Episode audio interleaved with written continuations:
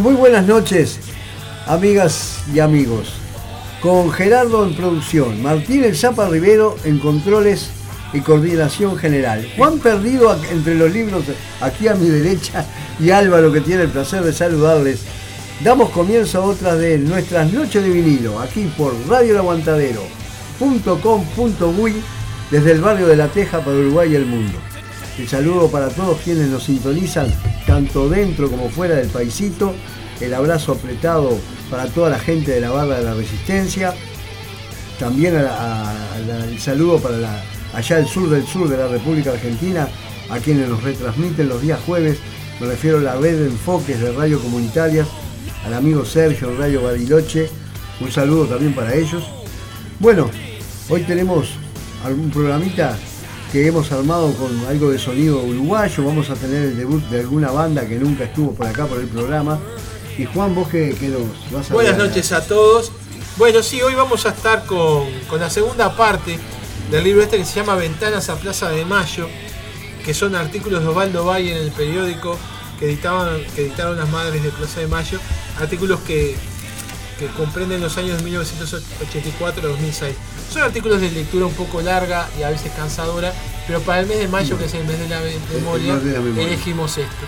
Después, bueno, aparecerán otros textos que vamos a, leer a, través del mes, a, lo largo del mes de mayo, que bueno, que para, para, para nomás recordar, sabemos que ya el sábado tenemos la, la, marcha de la memoria. A la cual convocamos a, todos los que puedan y Este, y bueno, y a, también a lucir nuestras casas, nuestros autos, nuestras motos, nuestras bicicletas, con todo el material que los madres y familiares este, hacen, ha, puesto a disposición para bueno para poder este, difundir y estar presente en este día tan especial, en esa marcha tan especial que ya lleva eh, más de 20 años y, bueno, y está representativa del sentido de los, de los, uruguayos en general.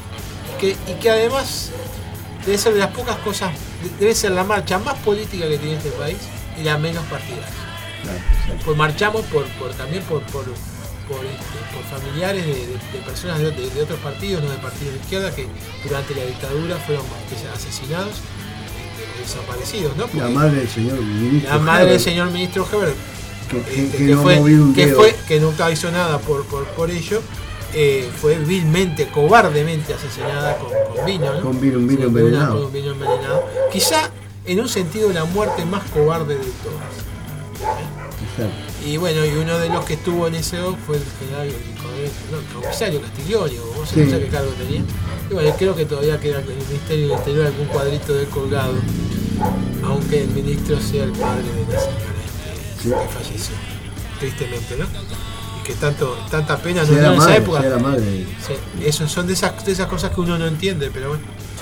Igual este, es por todos que lo hacemos. Bueno, convocamos desde acá, tiene que hablar a la marcha del, próximo sábado.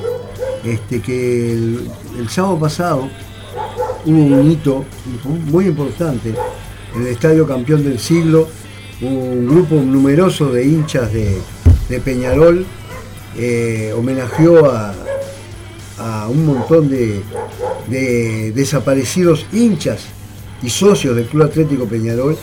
Este, estaban presentes un montón, la familia Legati, estaban inclusive cerca mío, que estábamos, estábamos ahí en el estadio, este, y les obsequiaron una placa recordatoria y un carnet de socio este, para que socios eternos de la categoría que, están proponiendo estos hinchas para, para que la directiva la, la, haga efectiva, por ahora fueron simbólicos los carnets que le entregaron, este, pero otro hito, este, fuera de, del partidarismo que yo pueda tener por Peñarol, mucha gente amiga hincha de Nacional este, hizo conocer su, aprobación por lo que había hecho. Sí, mira, justamente estoy leyendo la biografía de, Gerardo Gatti. Este, o sea. Perdón que interrumpa, Álvaro. Mm. Este fin de semana también, lamentablemente, falleció una persona, falleció una persona en, los alrededores del estadio por la represión policial. Sí, sí, sí, aparentemente un joven, un joven que tenía, tenía la entrada, pero parece que tenía alcohol, eh, que llevaba alcohol y quiso entrar alcohol, no lo dejaron entrar, buscó, buscó colarse por una puerta, este, cayó sobre, sobre sobre una reja, este, se hirió y hay versiones de que la policía cuando fue a sacarlo lo, quiso cinchar y lo, en realidad lo hirió más de lo que estaba, pero por ahora no hay nada, no hay nada confirmado, este, pero todo muy triste, sí, la verdad. Este, la verdad que sí. Bueno, muy bien, vamos, este, a pesar de todo esto que está pasando, este, ni que hablar del tema del agua también. Bueno, está salado ese tema. Está salado. Es un tema salado. Está salado. Bueno, vamos, mira, lo que son las casualidades. El tema que vamos a pasar primero, pero casualidad, ¿sabe cómo se llama? Agua. Agua. se llama agua. Un tema de Fernando Cabrera que lo vamos a escuchar. que ya merecería una estrofa nueva. Exacto. Por, la gran y querida Estela Mañone, nacida el 4 de enero de 1948, compositora, cantante, integrante de diversos grupos musicales, entre ellos Travesía, Las Tres, también estuvo años junto a Jaime Ross, también junto al grupo Nickel, integrante también del, grupo Seda, tocando y componiendo junto a músicos de la, de la talla de Eduardo Mateo, Jaime Ross, Jorge Lazaroff, Leo Maslía, Fernando Cabrera, entre muchos otros. La vamos a escuchar a, Estela interpretando un tema de, de Fernando Cabrera, este, como decíamos, el tema se llama Agua suena en estas noches de vinilo de mayo Estela Mañón.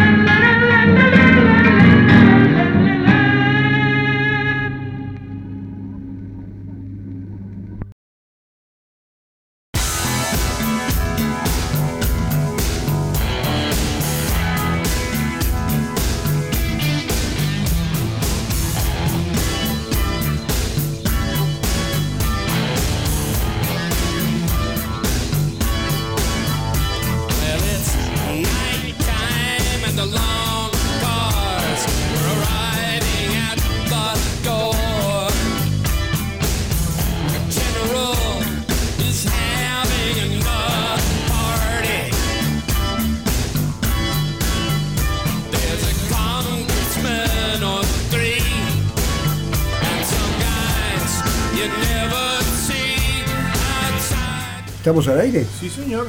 Siento una brisita, estamos como volando. bueno, este. Como el campeonato de Peñarol. Perdón. De vuelo. Un campeonatito para empezar el año. Bueno, estaba nuestra querida y respetada Estela Mañola interpretando paradójicamente en esta situación que estamos viviendo el tema agua de Fernando Cabrera.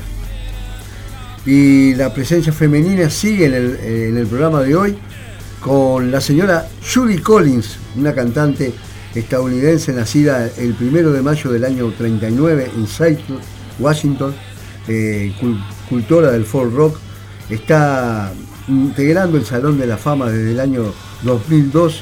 La vamos a escuchar desde su, larga duración, su, su LP Ballenas y Ruiseñores del año 1970, posiblemente con o sin casualidad van a encontrar en su forma de cantar un gran parecido con la querida Joan Baez. Así que interpretando un tema de Bob Dylan, Time Pass Solway, actúa, canta, está con nosotros en estas noches de vinilo casi primaverales, ¿no? Porque la temperatura está súper agradable. La señora Judy Collins.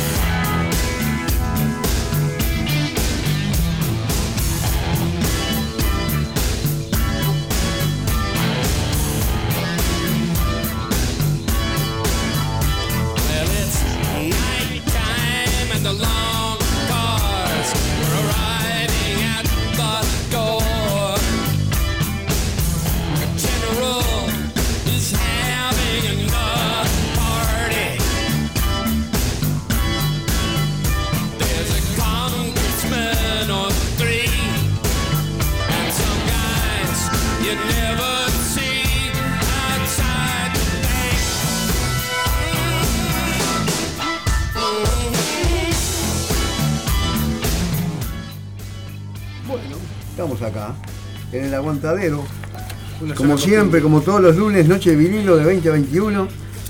Gerardo en producción, Juan con los libros, Martín en los controles y Álvaro acá con ustedes en, en todo lo que es lo musical. Bueno, estamos variando estilos. Estábamos primero con nuestra uruguayísima Estela Mañone, después nos fuimos a Estados Unidos con la señora Judy Collins, volvemos al Río de la Plata, pero nos cruzamos para Buenos Aires, tomamos el buquebús, aprovechamos que, el dólar nos favorece en el cambio y vamos a escuchar a, una de las bandas fundadoras del rock argentino. Me estoy refiriendo a la banda Voz Day, formada en el año 1967, integrada por Willy Quiroga en bajo y voz, Ricardo Soblé en guitarras, piano, armónica y voz, y Rubén Alto en batería. Desde su quinto álbum, Es una nube, no hay duda, el tema El mañana es otra historia. Suena Noche de vinilo, el rock de Voz Day.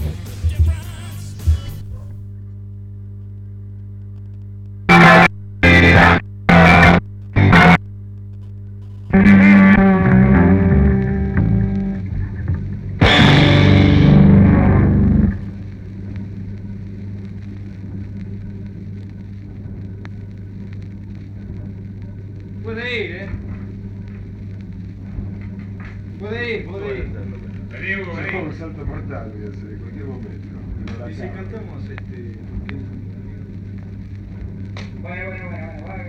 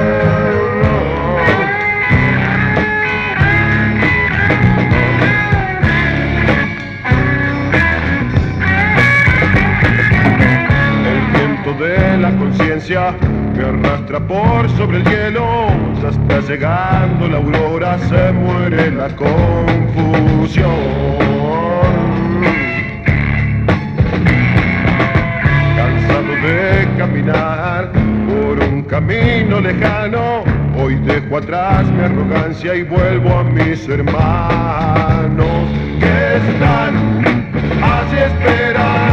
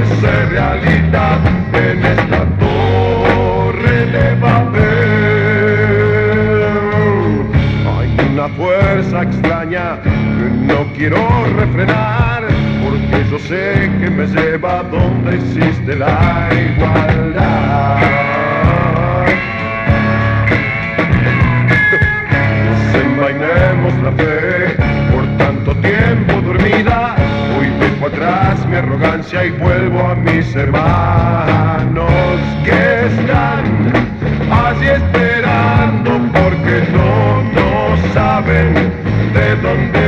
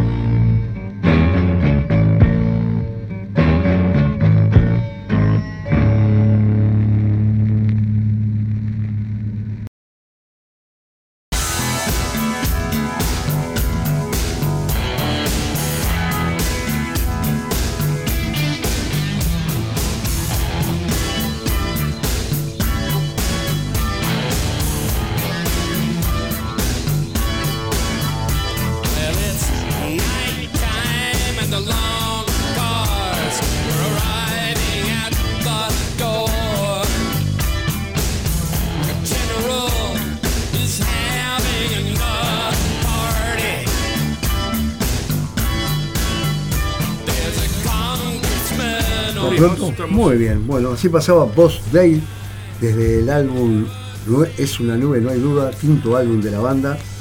Eh, y ahora, Juan, Bueno, decíamos hoy que estamos con este libro que se llama Ventanas a la Plaza de Mayo, son todos artículos escritos por eh, Osvaldo Bayer, ese gran escritor argentino, autor de La Patagonia Rebelde, de libro que fue prohibido, película que fue prohibida por la dictadura, y un gran libro también que se llama Severino Di Giovanni, el idea- el idealista de la violencia, que es una biografía de, de- de un argentino que fue anarquista, de- de anarquismo de la bomba. de la bomba, de la bomba y atentado. de- del atentado, con una vida muy particular. Este, un libro excelente, que vale la pena leerlo porque es algo.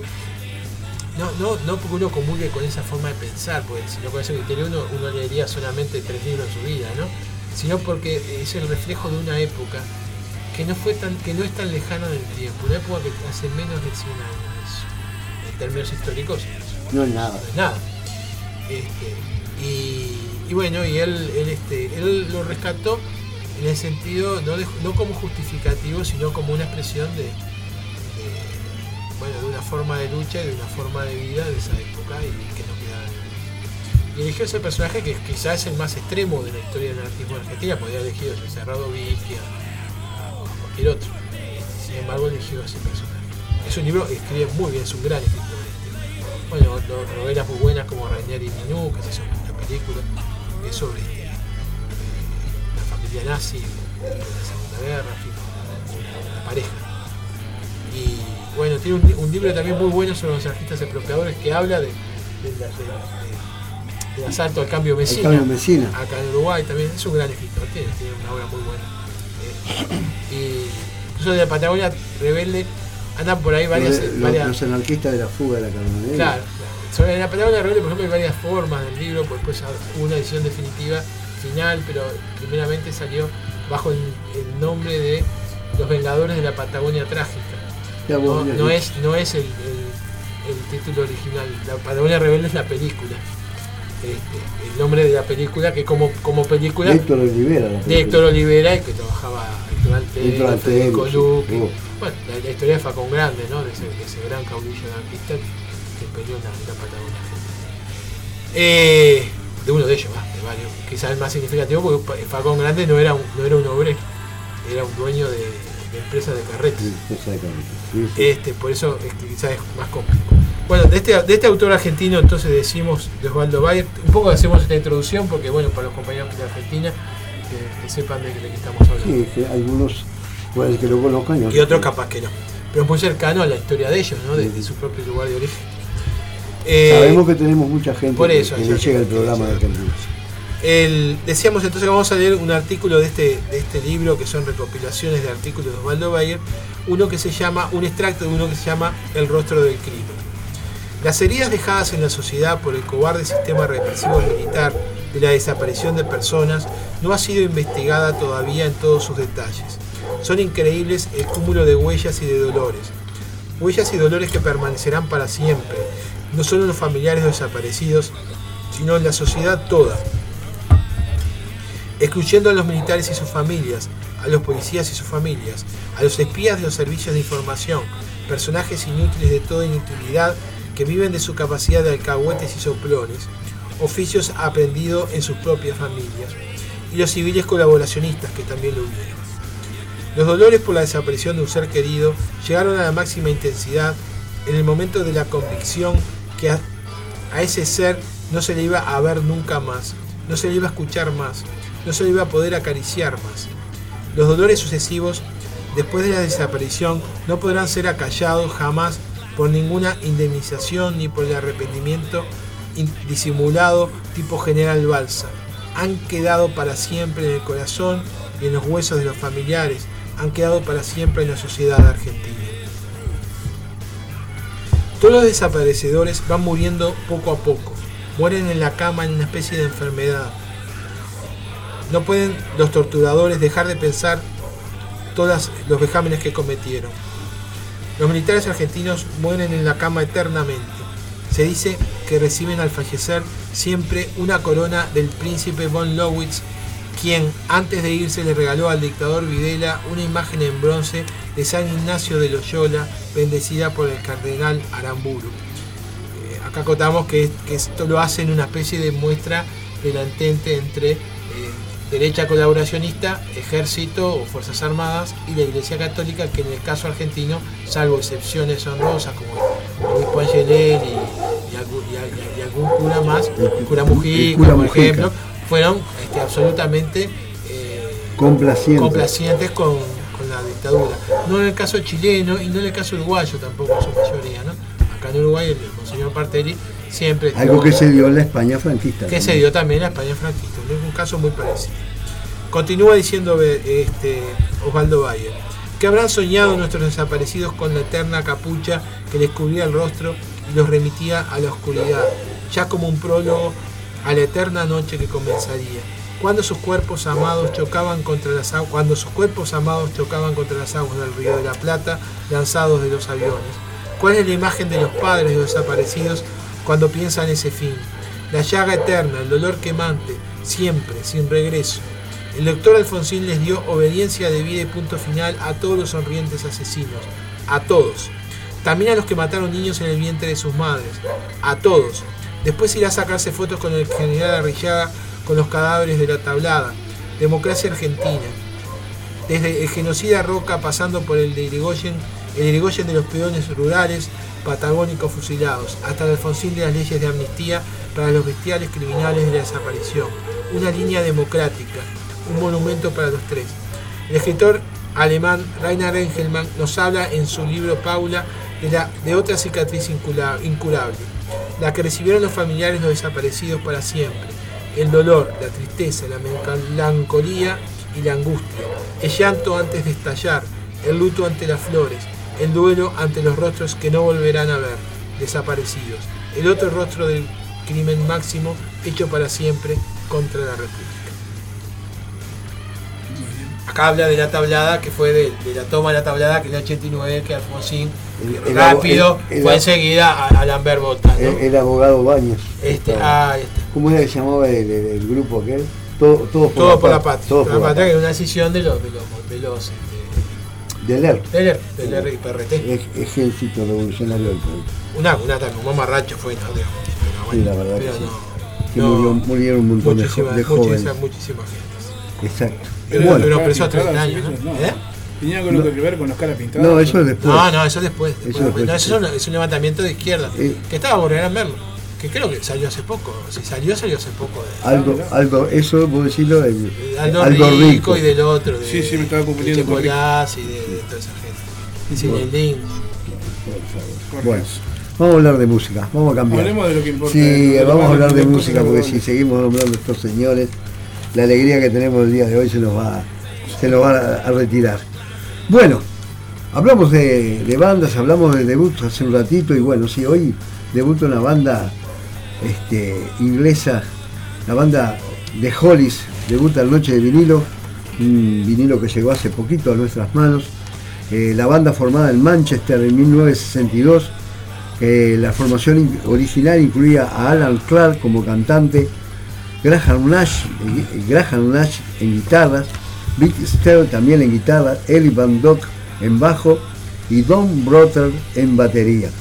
El Graham Nash que estamos nombrando no es otro que, que el Graham Nash que escuchamos el otro día con Crosby, Stills y que es la, la cadena de nuestro, la, la cortina de nuestro programa con, con Crosby, Stills, Nash and Young, el tema que nos acompaña desde el 12 de julio de- del, del 2019 cuando arrancamos con, con el programa Noches de Vinilo. Decíamos de los Hollies, con más de 25 discos editados, eh, siguen actuando actualmente con formación diferente, pero siguen actuando.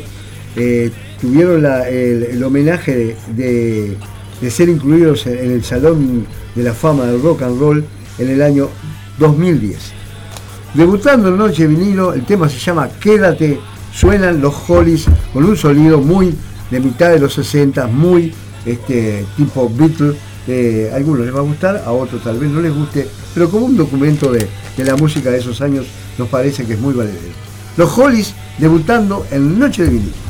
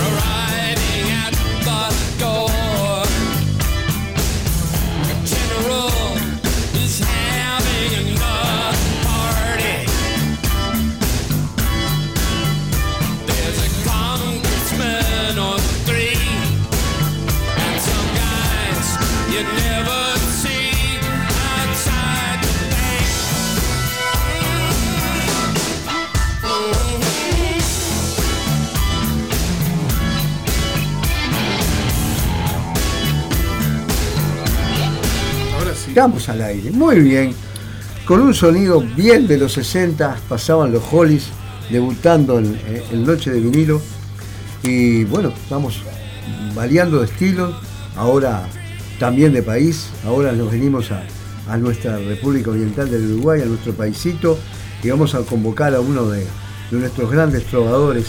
Me refiero al señor Walter Ordoni, ese, ese gran poeta, músico nuestro, muy respetado, integrando junto con Dino, con Ferradas, con Darlo Jans, este, los, los Cascarudos, con, que- con- también con Tabaré Rivero, de la Rivero Banda, un grupo de, que se unieron para, para hacer rock and roll allá por, por fines de, de los años 90. Este, Walter Bordoni que sigue actuando, que tiene varios discos editados, que tiene un programa, los, los convido para que lo escuchen en la, en la 1290, los domingos este, a las 16 horas, Barrio Virtual, este, un programa muy, muy interesante en que Walter vuelca todos sus conocimientos musicales. El mismo Bordoni que nos ha acompañado acá a festejar el, el- aniversario el año pasado del programa, con el cual la, verdad que tenemos mucha, mucha ida y vuelta en muchas cosas y, y que lo respetamos y lo, lo tenemos como uno de los grandes trovadores de, nuestro país. Lo vamos a escuchar desde su álbum El Gol de la Valija y otros cuentos, acompañado por Roberto de Belis en bajo, Daniel Padroso en batería, Guzmán Peralta en guitarra, Alejandro Barbat también en gu- en guitarra y por supuesto el gran Walter Bordón en guitarras, teclado y voz. El tema se, el tema se llama Análisis de, la de coyuntura, si Walter me está escuchando, se imaginaría que yo iba a poner el tema Apuesta, que es uno de los temas de él que más me encanta, pero no, esta vuelta cambié, pongo este tema que se llama Análisis de coyuntura, escuchen la letra, es un álbum de los 90, el señor Walter Bordoni en estas noches de vinilo de mayo. Y vamos a ver si ahora invoco el surco, porque estoy de terror.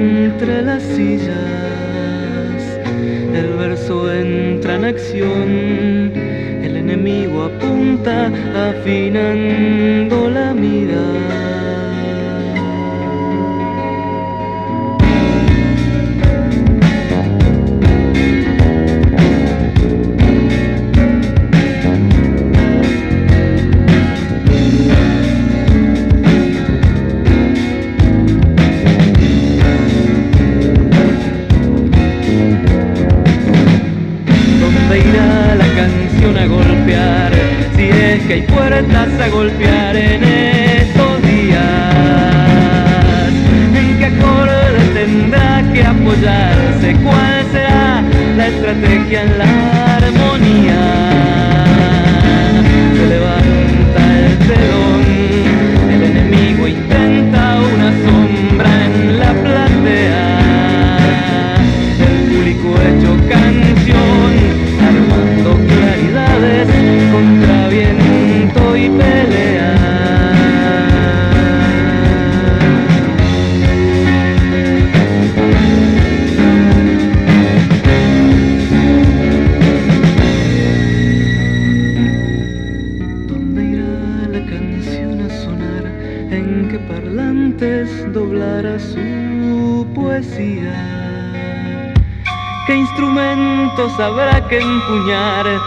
tambores saldrán en gritería?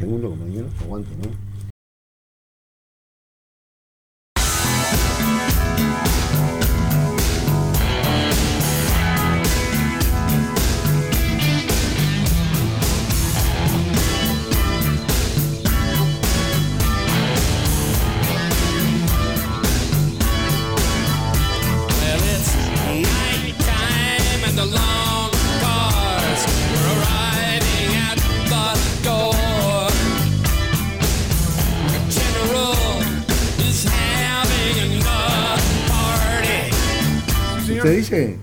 El jefe de vuelo nos dice que estamos al aire. Martínez Zapa Rivero. Juan se A veces está. pasan cosas, pero. Eh, A veces pasan cosas, pero normalmente se sale bien. Dale, perfecto. Este, Juan en las gateras, esperando para otra parte de su relato de Osvaldo Bayer. Nosotros estábamos escuchando al gran Walter Bordoni. Nos vamos de Uruguay, volvemos a viajar, nos vamos para el norte, nos vamos para el Reino Unido y vamos a convocar a, a los grandes curtidores de, de rock progresivo. Me estoy refiriendo a Emerson Lake and no, and Emerson Lake and Powell, no, Emerson Lake and Powell. Eh, es en este disco que vamos a escuchar del año Perdón, ¿Cuál es la 1986 diferencia? y que Pero está Palmer. no está Palmer. Ah, Palmer se había retirado y es, es- estamos hablando de Cosi Powell. Este, desgraciadamente los tres músicos que estamos nombrando, todos fallecidos, Lake por una enfermedad, Powell, Cosi Powell por un accidente de, automovilístico y Kate Emerson hace algunos años este, se, se suicidó.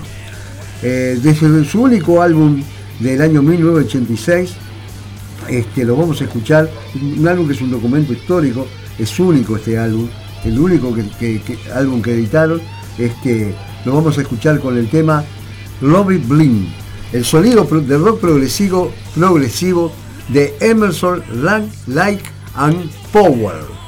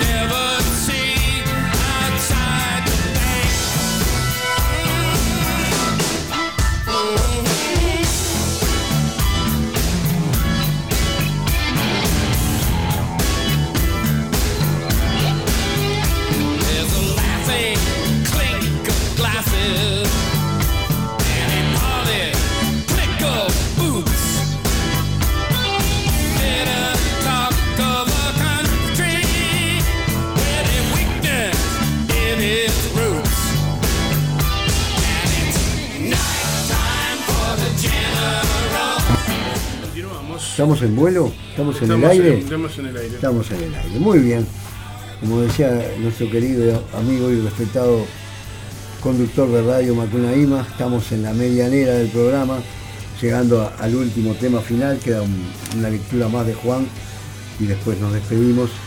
Y bueno, en este programa tan especial que tuvimos hoy, con, con trovadores, con can- unas cantantes, unas voces femeninas hermosísimas, vamos a cerrar con el gran Fernando Cabrera, ese monteriano nuestro, uruguayo, nacido el 8 de diciembre del 56, acá cerquita, en el, en el Paso del Molino, muy cerca de acá.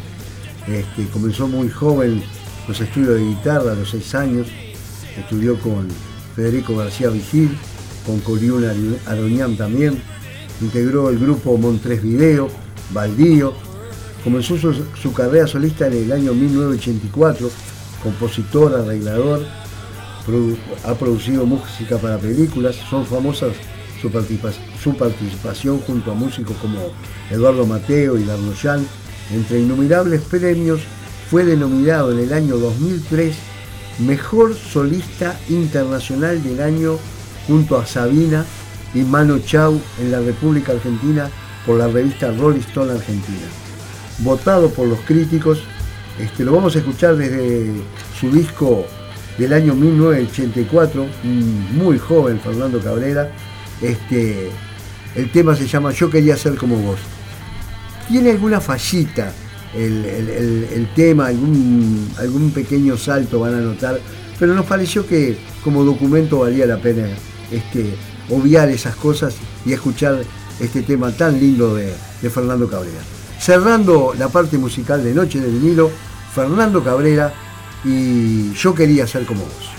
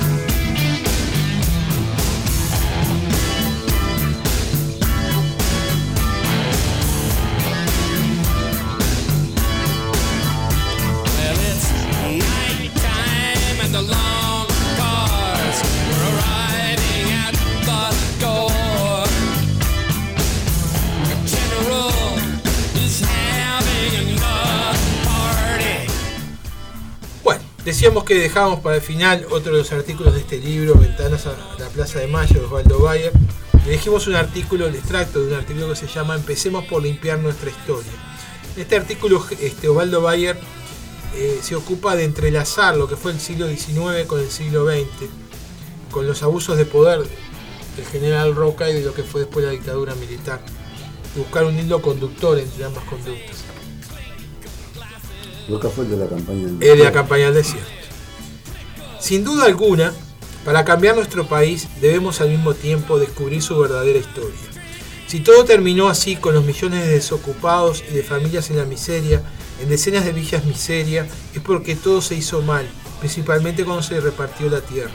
Los dueños de la tierra dominaron la riqueza, la política y las fuerzas armadas. Justamente estamos en eso. ¿Cómo se repartieron las llanuras pampeanas cuando el ejército argentino llevó a cabo el holocausto de los pueblos originarios?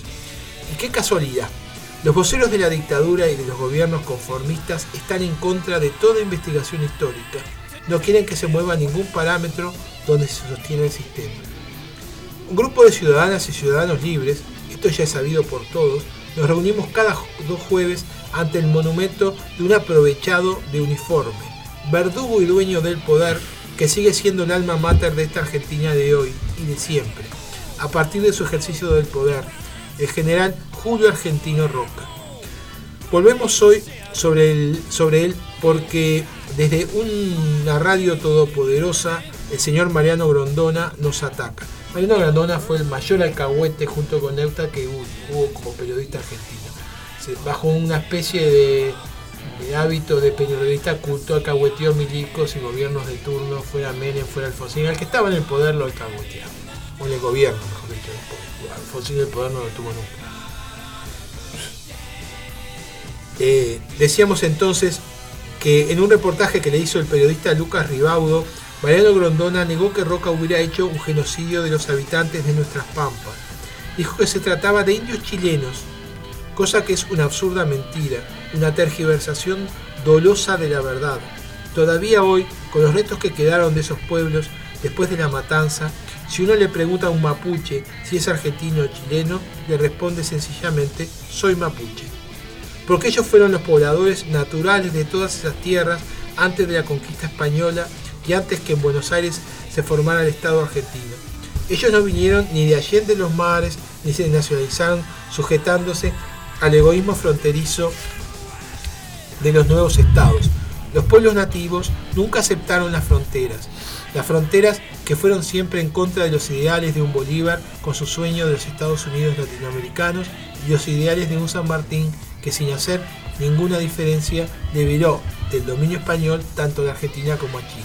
Es decir, para Mariano Grondona no es genocidio porque los indios muertos eran chilenos. Así de simple. Bueno, en la guerra del desierto, acotamos, este, fueron expropiados a, a todos esos indios mapuches cantidades enormes de tierras, de las mejores tierras del mundo, la Pampa Argentina. La Pampa. Argentina. Bueno, eh, esa tierra fue repartida de una forma que vamos que, que- que ahora la va a explicar el artículo Bayer. Resumimos porque el artículo son de 5 o 6 hojas, ¿verdad? Y no podríamos leer algo tan largo. Les dice, finalmente con una ley del, 13 de- del 3 de noviembre de 1882 se decidió la venta en subasta del resto de tierras disponibles en la Argentina y las embajadas de París y Londres. Las tierras pues no iban a ser para los pueblos que las habitaban ni para los trabajadores de la tierra, sino para los grandes empresarios europeos. Dice el estudio del intelectual francés que con franqueza la ley de premios no tuvo efecto en la Pampa. La aristocracia ganadera que detentaba el poder supo guardar las tierras buenas y otorgó a sus servidores las mesetas pedregosas de la Patagonia, comenzando con las más meridionales y más inhóspitas. Así bajaba el diablo a los que habían vestido, así pagaba el diablo, perdón, a los que habían vestido uniformes para matar indios, los peores de la tierra. El estudio señala algo patético. Dice acerca de los beneficiarios de las concesiones. Se oponen dos tipos, los grandes beneficiarios, extranjeros en su mayoría, y una masa de pequeños eh, suscriptores que se contentaron con unos lotes de 10.000 hectáreas. A los ingleses se les, concedieron, se les concedieron 1.550.000 hectáreas, entre 73 beneficiarios en la región más fértil y más accesible a la que se ve una de las mejores tierras servidas por los ferrocarriles, un verdadero barrio inglés con centro en General Pico. El mapa permite también señalar algunos grandes conjuntos cuyo y evolución es interesante seguir. Los dos bloques de los Martínez de Oz al sur y la South American Land al norte. Los de Disdale, Castex y, Pesco, y Penco, tres grandes comerciantes de tierras. El botín del inspirador de la campaña, Julio Argentino Roca en el corazón del dominio conquistado y también los lotes de las grandes familias de Buenos Aires, deseosas de hacer inversiones inmobiliarias como los de Carril, los Torcuato de Alvear, Cambeceres o Puerto Alegre. Acotamos que cuando nombra Martínez de Oz, la familia Martínez de Oz fue el ministro de dictadura, fue el ministro de economía de la dictadura argentina de Pero Videla. fue de, después de. de Claro, pero- sí, claro, no, no, Martínez de Oz es, es el de la dictadura mismo, no Caballo, el que, el que fue de, de, fue Caballo. Ah, cabal. Martínez de Oz fue ministro de la dictadura, él y Alemán fueron los dos ministros de la dictadura este, argentina, Ministros de Economía. de economía. Por eso los nombra, esas familias, viejas familias, después se aliaron también con los militares. Esa, esa, decíamos, esa alianza que existió siempre en la República Argentina. Está No, todo dicho. no así se fundó, así se fundó la nueva Argentina, para lo cual se eliminó a sus habitantes naturales como los habían que los habían habitado durante siglos. Y por eso lo más gran- la más grande estatua de Buenos Aires corresponde al general Julio Argentino Roca. Vamos a lograr quitar de allí la estatua de este delincuente con galones, porque detrás nuestro también están las madres que lucharán junto a nosotros. Por eso decíamos que en este artículo él enlaza lo que ha sido la lucha por una verdad histórica, que ha sido la obra de Hellman, restablecer una verdad, una verdad histórica, y lo que ha sido este, la lucha de las madres en, en- en enfrentar la dictadura.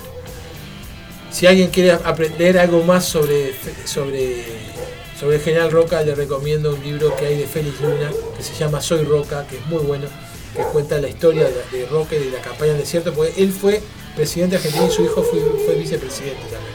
Es una familia que está en, todo, el, periodo hasta llegar al, cen- al centenario, que llega hasta 1800, hasta 1910, está arraigada en el poder y en el gobierno de la, República Argentina, porque claro, quedaron, fueron gente muy poderosa que quedó con, con un potencial de tierras y económico enorme, Un apellido que se repite. que se repite. Muy bien. Historia que acá también tenemos, ¿no? Ah. ¿Para qué vamos a ser menos que los argentinos? Vamos a hablar de Rivera. Señor. Muy bien, nos despedimos hasta el próximo lunes entonces. Bueno, muy bien. Un abrazo para todos. Eh, nos quedamos con los Rock Uruguayo Podcast. Este, con dos, hoy, dos programas tremendos hoy. Primero tenemos eh, Linces y Capitán Tormenta y después Omnewa y Nuevo Orden. Así que quédense en la sintonía Son programas nuevos. Programas nuevos. El Rock Programas- Uruguayo Podcast es un programa nuevo. Bueno, muy bien. Mucha Saludos a suerte. esa gente. Bienvenidos los nuevos Bienvenidos. compañeros. Bueno, nosotros nos vamos despidiendo también. El agradecimiento de siempre a la barra de la Resistencia, como decíamos, a la red de enfoques de radio comunitarias de la Patagonia, a todos quienes nos sintonizan tanto dentro como fuera del paisito. Les queremos contar que el próximo lunes vamos a tener un amigo músico por acá en el programa con, con sus vinilos. Este, tiene unos discos de vinilo editados, los va a venir a compartir con nosotros en el programa. Así que la semana que viene tenemos un invitado acá. Esperemos este, que nos escuchen, que lo disfruten como lo pensamos disfrutar nosotros. Que no fallen el sábado a la marcha del silencio, eso también es muy importante. Concurrir, esta tiene que tener una- una concurrencia bien grande para demostrar que, que la gente no quiere nunca más terrorismo de Estado. Nos estamos escuchando el próximo lunes. Muchas gracias a todos. Hoy más que nunca, la lucha continúa. Hasta el lunes.